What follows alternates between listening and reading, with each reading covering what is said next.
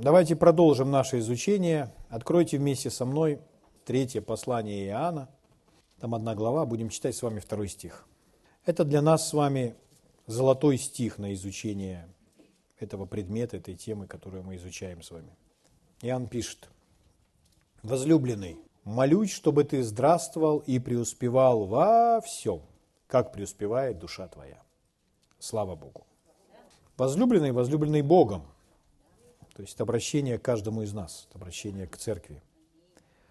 Молюсь, чтобы ты здравствовал и преуспевал во всем.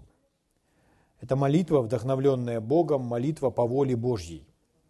Молитва, которая не соответствует воле Божьей, она обречена на, на не может быть успешной.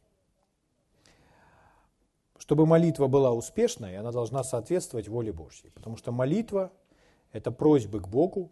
Если мы просим о чем-то, молитва – это не только просьбы, но в молитве также мы просим. Поэтому, когда мы просим о чем-то Бога, то мы просим, чтобы исполнялась Его воля на этой земле, не наша.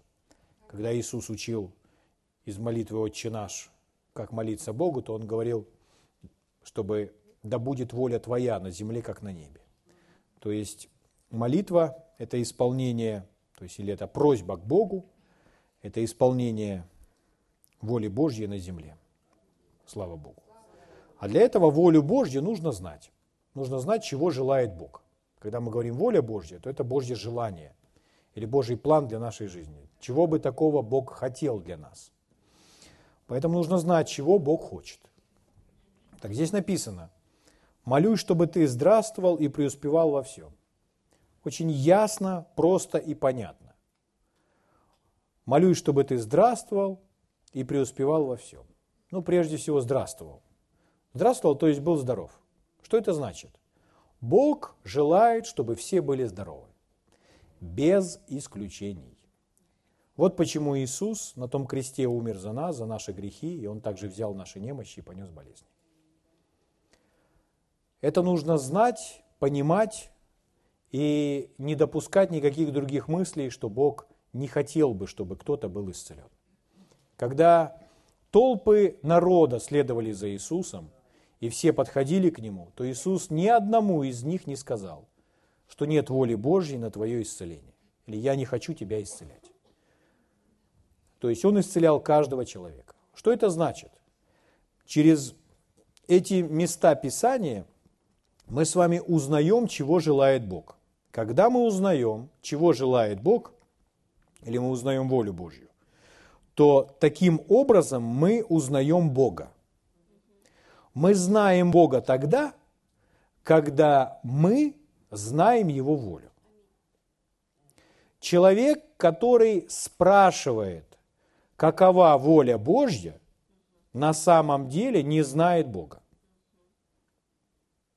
Знание Бога – это знание того, чего желает Бог, Его воли. Если человек говорит, а какова воля Божья? Значит, на самом деле он не знает Бога. Ну, например, двое парней, двое мальчиков, и один обращается к другому и говорит, слушай, пойдем на речку искупаемся. А он говорит, нет, я не могу. Мне нужно, вот мне дала дала мама задание, мне нужно выполнить задание, я не пойду. А он говорит, ну иди, спроси у мамы, может быть, она тебя отпустит. А он говорит, нет, я не пойду спрашивать у мамы, я знаю, что она скажет. Он знает, что она скажет. Почему? Потому что я хорошо знаю мою маму. Мне даже не нужно у нее спрашивать. Тогда он говорит, ну, может быть, тогда пойди и спроси у папы. А он говорит, о, с папой уж точно не нужно разговаривать. Уж лучше тогда пойдем попробуем спросить у мамы. Почему? Мне не нужно спрашивать у папы, потому что я знаю, что скажет папа. Что это такое? Это знание его, знание его как личности. Поэтому, когда нам известна воля Божья, мы знаем Бога. Когда мы не знаем Его воли, на самом деле это говорит о том, что мы не знаем Бога. Человек, например, 20 лет в вере, а потом становится на колени и спрашивает у Бога, Господь, есть ли Твоя воля на исцеление моего ребенка? Я понимаю, что он наслушался всякого неправильного учения, но это говорит о том, что на самом деле он не знает Бога. Он не знает, как бы Бог поступил в этой ситуации. А ребенок хорошо знает своего родителя. Почему? Потому что он наблюдал за ним, он слышал его слова. Когда мы слышим, что говорит родитель, мы знаем, узнаем из этого его, своего родителя и знаем его волю, знаем его желание, знаем его намерение. Точно так же с Богом. Если Бог Сына Своего не пощадил, но послал и отдал Его за всех нас. Сын висел на кресте. Сын отдал свое тело на тот крест за каждого из нас. И вот можно стоять у этого креста, смотреть на Иисуса с пробитыми руками и ногами. По его телу струится кровь, мы на это смотрим и спрашиваем, а ты желаешь спасти меня? Но мы точно знаем, что Он желает спасти нас. Мы даже в этом не сомневаемся. Почему? Потому что мы так узнали Его. То же самое с исцелением. Желаешь ли ты исцелить меня? Мне не нужно задавать ему этот вопрос. Я знаю, он мой целитель. Он поддержит и желает поддержать, укрепить, ободрить меня на каждом участке пути моей жизни. Правда? Слава Богу. Не существует ни одного родителя, который бы сказал так. Я не хочу, чтобы мой ребенок болел, но иногда я предпочел бы, чтобы у моего ребенка были переломаны некоторые руки или ноги, чтобы он через это чему-то научился. Или чтобы моего ребенка периодически для профилактики весной и осенью был грипп чтобы он полежал в высокой температуре и понял на самом деле, что такое жизнь. Но не существует таких родителей. Как бы плохо себя не вели их дети, они всячески желают здоровья для своих детей. И чтобы ни одна косточка, и ни одна коленочка ни одна, не была повреждена. Аминь. Почему люди думают о Боге, который есть любовь, что Он в некоторых случаях хотел бы, чтобы люди вдруг болели? И вот эта молитва, это золотой стих, такой простой, такой короткий, который нужно просто принять и поверить в него. Возлюбленный, молюсь о том, чтобы ты здравствовал, был здоров. И дальше, преуспевал во всем. Во всем. То есть Бог желает, чтобы во всем у нас был успех. Чтобы во всем мы преуспевали. И дальше он говорит, каким образом это происходит. Как преуспевает душа твоя. Что это значит? Ни здоровье, ни преуспевание не начинается с нашего тела, не начинается с нашего кошелька, не начинается на нашем банковском счету. Все это начинается с нашей души, с нашей внутренности. То есть, если это будет внутри, если мы правильно будем думать и понимать, тогда это действительно начнется в нашей жизни. Аминь. Слава Богу. Итак, когда вы знаете Бога, вы знаете Его волю. Когда вы знаете Его волю, то это говорит о том, что на самом деле вы знаете Бога. Вам не нужно спрашивать Его волю. Вы уже узнали Его волю в тех или иных сферах. Конечно, есть сферы, в которых мы не знаем, чего желает Бог, какие-то специфические. Там мы Его узнаем, там мы узнаем Его волю. Но сколько мы с Богом живем, мы Его узнаем и узнаем и узнаем. И в том, чем мы Его уже узнали – нам не нужно его спрашивать, чего он желает. Мы уже знаем, чего он желает. А он неизменен. Он не меняется в этом. Мы не спрашиваем Господь, а хотел бы ты спасти моего соседа? Мы знаем, что он желает спасти и меня, и моего соседа.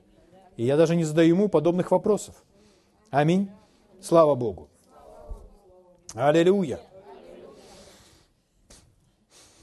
Из-за этих всех неправильных пониманий люди превращают свое христианство и свои взаимоотношения с Богом в большую путаницу, что они запутываются. Так один человек консультировался у проповедника, и он молился о том, у него была жена, он был женат, но ему понравилась другая жена, жена, жена чужая жена. И он молился Богу, является ли волей Божьей, чтобы он оставил свою жену, а женился на той другой. Он искал волю Божью по этому поводу. И понятно, что человек ищет волю Божью, чего желает Бог в таком, в таком случае, это человек, который совсем не знает Бога. М? То есть не нужно смотреть на чужую жену. Она чужая, и не нужно ее желать. Правда? Слава Богу. Это все равно, что э, начать желать чью-то квартиру или чью-то машину. То есть вы посмотрели на мою квартиру и сказали, а мне нравится ее квартира. Господь, если твоя воля, чтобы я взял его квартиру? Я думаю, что это вы претендуете на мою квартиру? Где я жить буду? То есть это смешно, это странно. Но почему человек думает, что можно оставить свою жену и взять чью-то другую? Потому что вдруг у меня белки крови наливаются, когда я вижу чужую жену. Не воля это Божья. Воля Божья проявить верность, правда? Слава Богу. Хорошо, друзья мои, когда, когда Господь открывался этим людям, и мы с вами говорили в прошедшие дни, что Он назвал себя Богом Авраама, Исаака и Иакова. То есть он Бог, которого знал Авраам. Он Бог, которого знал Исаак. Он Бог, которого знал Иаков. И мы говорили уже, если бы сегодня нам предоставилась такая возможность, но если не Авраам прилетел к нам на облаке э, с небес, то, по крайней мере, это лучший вариант – чтобы мы на облаке поднялись к Аврааму, с возможностью вернуться или нет. Если бы у нас была такая возможность поговорить с Авраамом, и сегодня он стоял бы за этой кафедрой, и мы задали бы ему вопрос. Отче Аврааме, ты нам одно скажи. Вот какой Бог, какого Бога ты знаешь? Бог бы хотел, чтобы у нас в нынешнее время, в нашей стране, было всего много, было много материальных благ, чтобы мы были свободны. Или Бог бы предпочел бы, чтобы мы были нуждающимися, нищими, и благодаря этому смиренными. И Авраам бы начал говорить, в какого Бога он верит. И он бы рассказал обо всем том богатстве, которое ему дал Бог, обо всем том изобилии, которое не в состоянии был сам истратить, и которое он передал в наследие своим детям и внукам, Исааку и Иакову. Аминь. Авраам бы рассказал о благословении, которым Бог благословил его. Он сказал бы, Бог, Он благословляет. И всего у меня было много. Он бы рассказал, что Бог есть Эль-Шадай. Он бы рассказал, что Бог есть Иегова Ира. Он бы рассказал нам о том Боге, с которым он ходил, который сделал так, что Авраам был весьма богат и великим человеком. Если бы мы с вами заговорили с его сыном Исааком, Исаак также, как патриарх, умудренный годами старец, с роскошной седой бородой, и мы спросили бы его, какого Бога знаешь ты, Исаак, то он бы рассказал нам о том Боге, который сделал его отца богатым и это наследство все перешло в жизнь Исаака. А еще это тот Бог, который нашел ему прекрасную жену. Поэтому Исаак бы рассказал нам о своем начале, которое было у него и не было возможно у многих из нас. У него было начало так, таким его жизни, ну, когда он стал зрелым человеком, что он был миллиардером, и у него была красивая жена, приведенная к нему из правильной земли Духом Святым. Слава Богу. И это все благодаря послушанию Авраама, его отца. Аминь. Потом Исаак бы нам рассказал, что я научился одному, Бога нужно слушаться. Если он говорит оставаться здесь, значит оставаться здесь. Если он говорит переходить туда, значит нужно идти туда. Но Бога нужно слушаться. Я остался в земле, которая была неплодоносной. И я сеял под Божьим послушанием, и в тот же самый год пожал урожай во сто крат. Слава Богу. Следующий, чьим именем называет себя Бог, это Иаков. Позвольте сказать вам кое-что об Иакове. Иаков. Какой был этот человек? И какого Бога знает Иаков? Расскажет ли он нам что-то отличное от этих людей? Когда мы перечитываем всю историю с Иаковом, то мы видим, что Иаков также стал весьма богатым человеком. У него было всего много. Но чтобы привести его к этому богатству, в Библии описывается глава за главой определенные события по изменению самого Иакова. Самому Иакову нужно было изменяться. Вот это очень важно. Поэтому, если самая первая характеристика или черта Иакова, чьим именем Бог называет себя, он говорит, я Бог Иакова, то это тот человек, который должен был измениться. Потому что если бы этот человек не изменился, то это благословение, которое принадлежало ему, оно бы не смогло быть проявленным в жизни этого человека. Итак, давайте поочередно я вам покажу некоторые стихи. Угу. Сегодня к нам приехал Иаков, прилетел, и он будет рассказывать нам о своей жизни. Давайте откроем книгу Бытия, 27 главу. Ну, чтобы не читать всю главу, я вам вкратце скажу, а прочитаю выборочно некоторые стихи. История такова. Иаков – это один из сыновей Исаака. У Исаака родилось двое сыновей – Исав и Иаков. И они еще и в чреве боролись друг с другом. И вот они оба претендовали на первенство. И Иаков, он был маминым любимчиком. И когда мы наблюдаем, как все происходило, то мы понимаем, что это такой маменькин сынок. Потому что она его всячески защищает, оберегает и прокладывает ему путь не всегда честно и праведно. Если мы разберемся с вами, кто Иакова научил лгать или обманывать, то это, то это была мама. И в результате это то, что впоследствии помешало Иакову. Потому что Иаков обманул собственного отца. Он разыграл ему целый спектакль, собственному отцу. И всему этому его научила мама. Очень важно, чему мы с вами воспитываем своих детей. Если ребенок воспитывается в той среде, в которой его учат, например, обманывать, или красть, или что-то неправедно получать, то это не приведет ни к чему доброму. Человеку впоследствии придется измениться, переучить себя, покаяться, стать другим человеком. Пока человек не будет изменен, он не будет жить или ходить в благословении. И на жизни Иакова это очень ярко видно. Итак, прежде всего, Сначала он у своего брата там выменял первородство. Вот. Ну, ладно. Потом, когда мама решает, мама услышала, что Исаак сказал, что желает благословить своего сына, первенца Исава.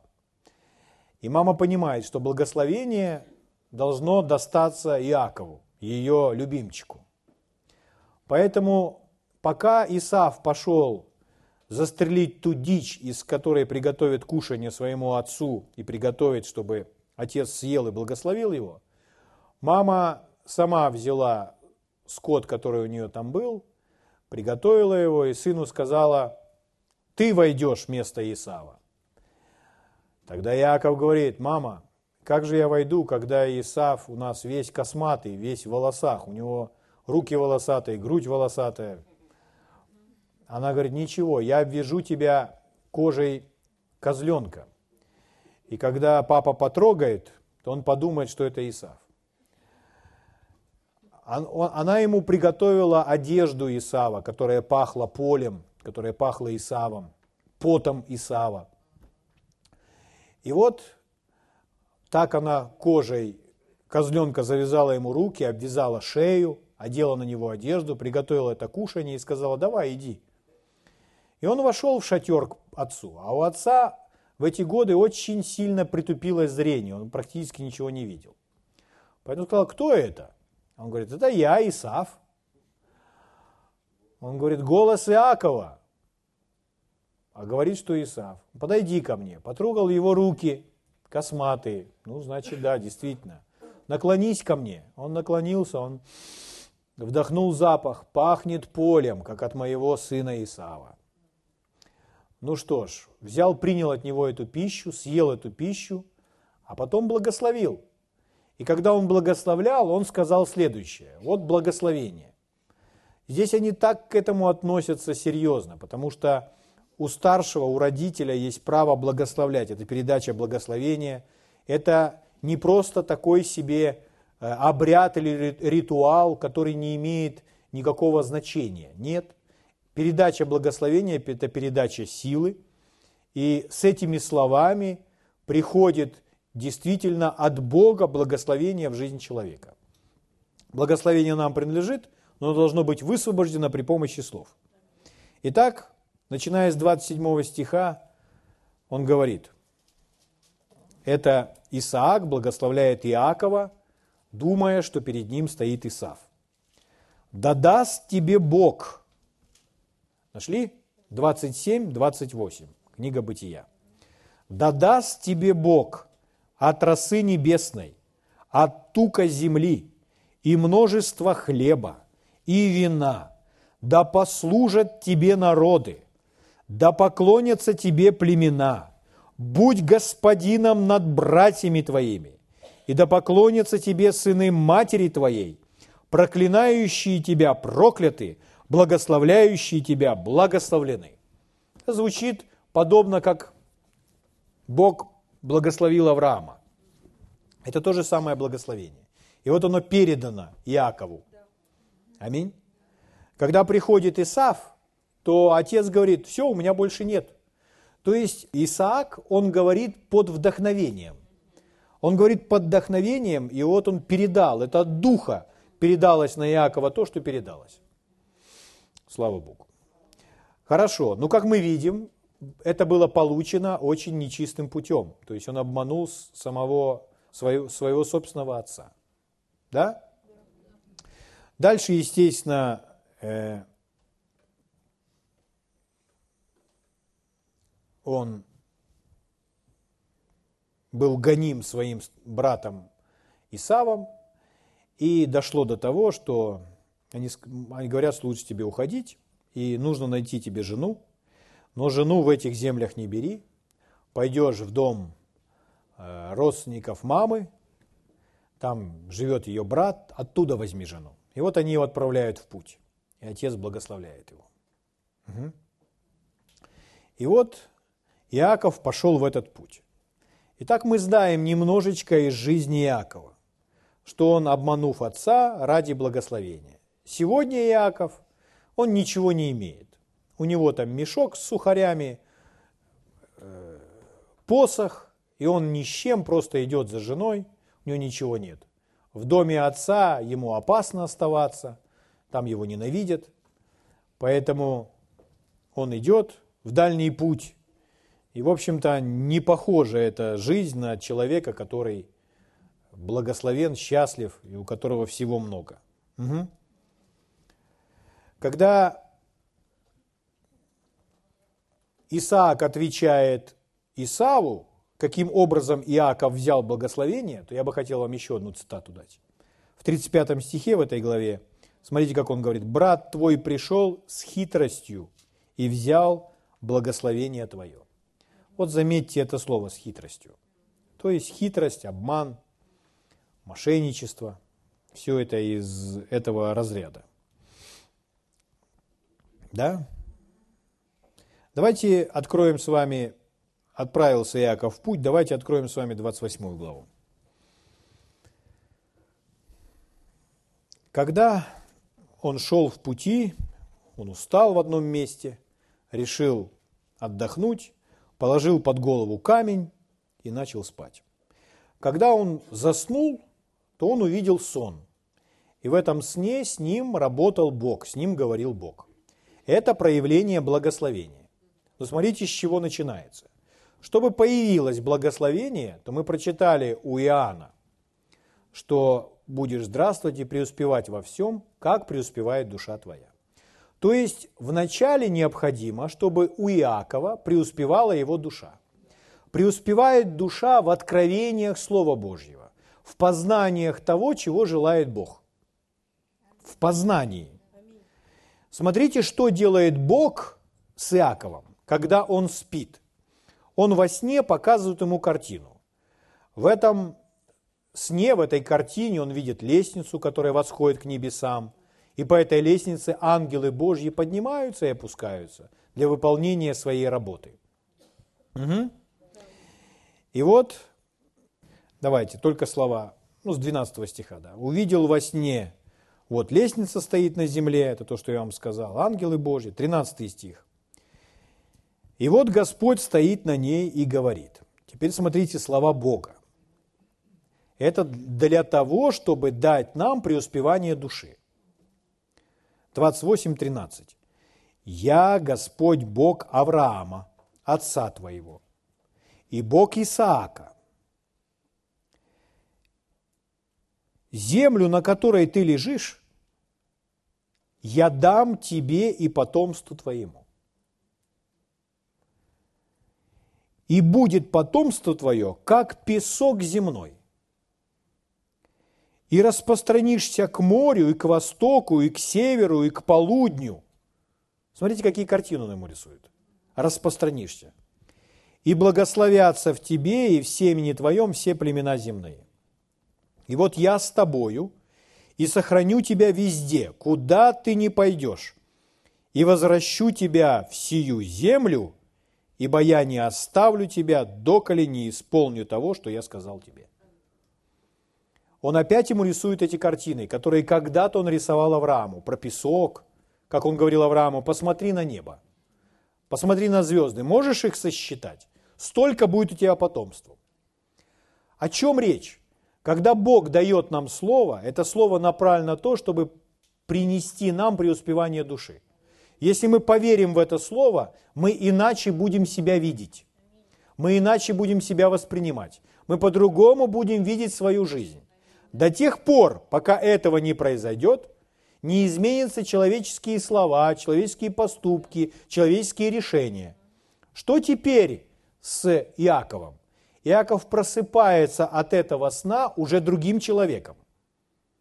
Он уже осознает, Бог, который ходил с Авраамом и с моим отцом Исааком, он реален. Бог, который сделал, дал процветание Аврааму и Исааку, для него становится реальным. Бог заговорил уже со мной. И Бог сказал, что Он даст мне все это. И Бог сказал, что Он защитит меня. Смотрите, что он делает. Он делает посвящение Богу. 17 стих. «Убоялся и сказал, как страшно сие место». Видите, да? Слава Богу. Давайте с 20 стиха. «Положил Иаков обед, сказав». Вот это посвящение, вот этот обед. «Если Бог будет со мною и сохранит меня в пути сем», Бог у него, для него уже стал реальным в которые я иду, и даст мне хлеб есть и одежду одеться, и я в мире возвращусь в дом отца моего, и будет Господь моим Богом. Теперь Бог будет моим Богом. Бог Авраама и Исаака будет еще и Богом Иакова. Будет Бог моим Богом, то этот камень, который я поставил памятником, будет Домом Божьим.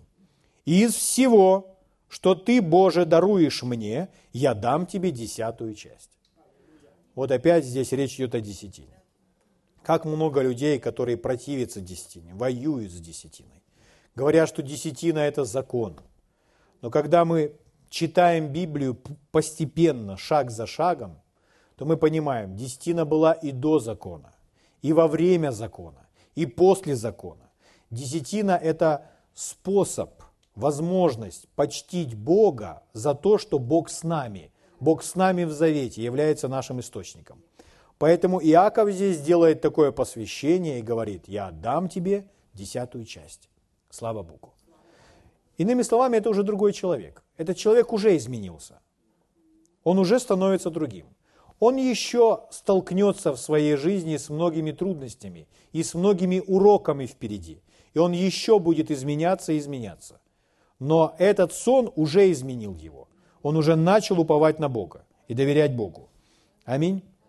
Слава Богу. Его мышление меняется. Благ Господь. Аллилуйя. Он поверил всему тому, что он увидел во сне. Как и Авраам когда-то поверил. Авраам посмотрел на звезды, выслушал Бога все, что он ему говорит. И нам написано, поверил Авраам Богу, и это вменилось ему в праведность. Также Иаков поверил Богу. Слава Богу. И сделал свое посвящение. Угу. Итак, когда мы читаем об Иакове, мы наблюдаем с вами, что это человек, который трансформируется, изменяется. Это человек, который изменяется на протяжении всей своей жизни. Теперь он знает, что Бог реален, и это теперь мой Бог. Бог, который имеет дело лично со мной. Дальше. Читаем с вами. 29 глава описывает нам, что Иаков пошел дальше в ту землю, где он ищет свою жену, где он будет теперь жить. Давайте я вам начну с пятого стиха. 29.5. Он сказал им, знаете ли вы Лавана, сына Нахорова? Они сказали, знаем.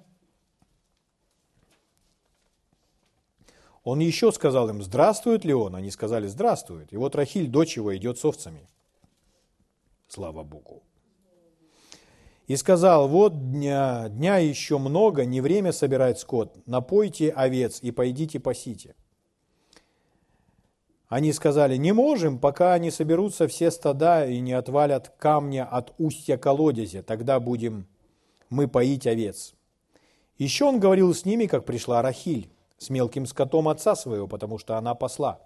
Когда Иаков увидел Рахиль, дочь Лавана, брата матери своей, и овец Лавана, брати, брата матери своей, то подошел Иаков, отвалил камень от устья колодезя и напоил овец Лавана, брата матери своей. Одиннадцатый стих, удивительный стих. И поцеловал Иаков Рахиль. Ну, это он с ней поздоровался.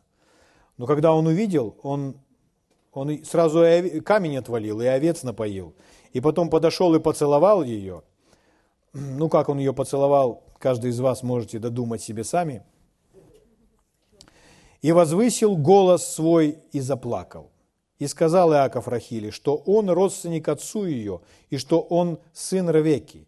И она побежала и сказала отцу своему. Лаван, услышав о Иакове, сыне сестры своей, выбежал ему навстречу, обнял его и поцеловал его, и ввел его в дом свой, и он рассказал Лавану все сие. Лаван же сказал ему, подлинно, ты кость моя и плоть моя, и жил у него Иаков целый месяц. То есть, когда мы читаем, все так удивительно, все так здорово, правда? То есть, Лаван такой гостеприимный, все, все вроде бы так здорово, и жену он здесь себе нашел. Сразу полюбил он э, Рахиль. Вот, и вроде бы жили бы счастливо-то, и никаких проблем. Но дальше, когда мы с вами читаем, Лаван говорит, неужели ты даром будешь служить мне? Что мне тебе заплатить? 16 стих. У Лавана было две дочери. Старшая Лия, младшая Рахиль. Лия была слаба глазами, то есть, видно, она не очень хорошо видела. Рахиль была красива станом и красиво лицом. Иаков полюбил Рахиль. Ну, не, не, не мудрено, понятно это. И сказал, я буду служить тебе семь лет за Рахиль, младшую дочь твою. Вот так они сделали, заключили сделку. Он говорит, я хочу взять в жены Рахиль, буду служить тебе за Рахиль семь лет. Лаван сказал, Лучше отдать мне ее за тебя, нежели отдать за другого, кого живи у меня. И служила Иаков за Рахиль семь лет, и они, показали, э, и они показались ему за несколько дней, потому что он любил ее. Ну, понятно, они там друг друга видели, встречались, разговаривали, у них были чистые всякие взаимоотношения. Вот, и он понимает, что он отрабатывает 7 лет за то, чтобы жениться на этой прекрасной девушке. Сказал Иаков Лавану, дай жену мою, потому что мне уже исполнилось время, чтобы войти к ней. Лаван созвал всех людей того места и сделал пир, ну то есть свадьба. Вечером же взял дочь свою Лию, вел ее к нему и вошел к ней Иаков. То есть тот отрабатывал за Рахиль, а он ему ночью вел Лию. Самое интересное, что это Лия Иаков понял только утром. Это вы можете понять, как они там пировали. Да. И дал Лаван служанку свою, Зелфу в служанке дочери своей Лии. 25 стих. Утром же оказалось, что это Лия. Только утром оказалось, что это Лия. И сказал Лавану, что это ты сделал со мной? Не за Рахиль ли я служил у тебя? Зачем ты... Следующее слово какое? Обманул меня. Вот у меня к вам вопрос. Смотрите. Он обманул своего отца, и теперь его обманывает его тесть. И не, не однажды он его обманывает. Когда вы наблюдаете все, что происходит с Иаковом, вы видите, как этот тесть его обманывает снова и снова. Когда мы смотрим, как они там заключают сделки об оплате, то написано, что Лаван 10 раз менял тот контракт с Иаковом, как он ему заплатит. 10 раз. Крутил, вертел в разные стороны.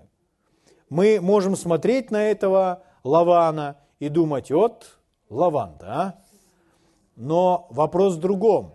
Почему Иаков попал в эту ловушку? Почему Иаков Почему обманывают Иакова? Почему с ним так поступили за, за Рахили, с этими девушками, с женами его? Потому что тот, кто посеял однажды обман, пожнет обман. Вот почему это опасно. И несмотря на то, что этот человек, он хороший человек, он меняется, но он пожинает то, что он сеет это к нему возвращается. И поэтому ему придется за это заплатить. Сколько он за это платит? Сначала 7 лет работал, его обманули. Потом еще 7 лет работал. Ну, потом еще немного поработал. Потом его обманывали и обманывали. То есть у него была непростая жизнь в этом отношении. Потому что когда-то он посеял нехорошее семя. И это э, неизбежно. Еще очень важный момент. Итак, ну мы поняли, что обман порождает обман. Следующее. Когда мы смотрим, как он работает, там дальше написано, Лаван сказал, в нашем месте так не делают, чтобы младшую выдать прежде старшей. Но он сказал это после уже всего случившегося, интересно. Окончи неделю этой, ну что там они неделю будут делать, не знаю. Потом дадим тебе и ту.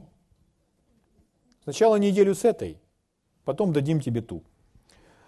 За службу, которую ты будешь служить у меня, еще семь лет других. То есть первые семь лет назначил Иаков. Он сам сказал, я тебе за семь лет за нее буду отрабатывать. А тут уже Лаван включился, говорит, так, еще семь 7 годиков, пожалуйста. Вот. И он служил ему еще семь лет. Иаков так и сделал, и окончил неделю это, и Лаван дал ему Рахиль, дочь свою, ему жены. Ну и там была интересная всякая ситуация такая, что, в общем, жал, жалко эту Лию, но у Иакова любви на всех хватило. То есть он всех взял под свое крыло, и у него была большая семья, у него там рождали все. Слава Богу. И служанки, и жены. Благословение, да. Благ Господь.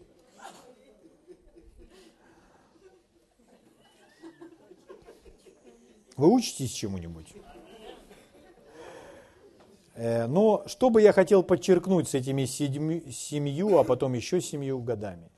Дело в том, что вы не можете быть ленивыми и ходить в благословении. Чтобы ходить в благословении, чтобы иметь все то, что имел впоследствии Иаков, нужно было трудиться.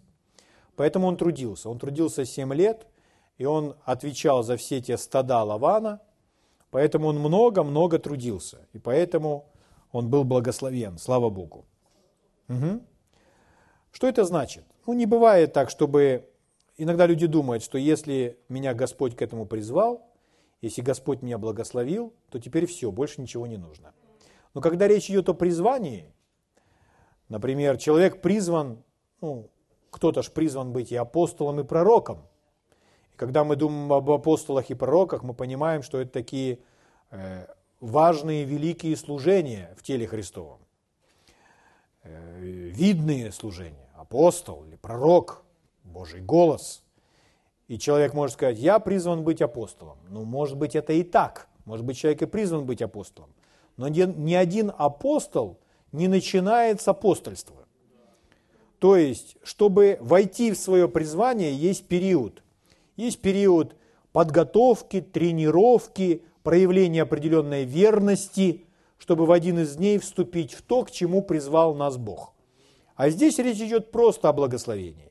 И чтобы это благословение было проявлено, Иакову все равно нужно проявить определенную верность, получить определенные изменения своего характера, стать другим человеком, трудиться для этого – и в один из дней это благословение проявилось в его жизни так, что когда он возвращался в свой дом, то он возвращался в свой дом с множеством работников, со стадами, и он всю свою семью разделил на два лагеря. Один лагерь и другой лагерь. Так благословил его Бог.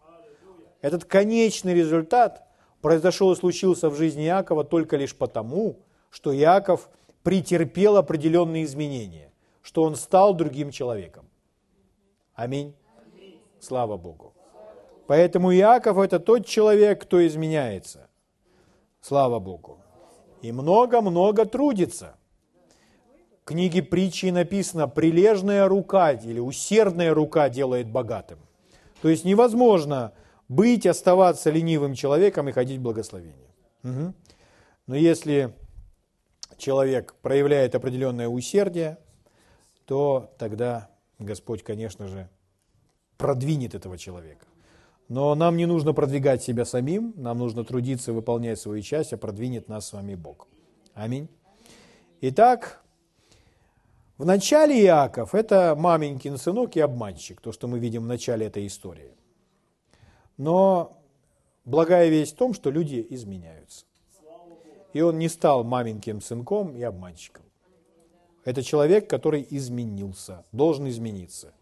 Обманщик должен прекратить лгать, а ленивый должен стать усердным, прилежным, трудолюбивым человеком. Слава Богу. Благ Господь. Поэтому длинная жизнь была потрачена на то, чтобы просто стать другим человеком и однажды обрести все то имущество, которое он обрел. И мы этот процесс подготовки, тренировки и проявления верности не можем выбросить из своей жизни. Он обязательно должен быть. Слава Богу. Аминь. И мы с вами еще продолжим. Давайте встанем, поблагодарим Господа.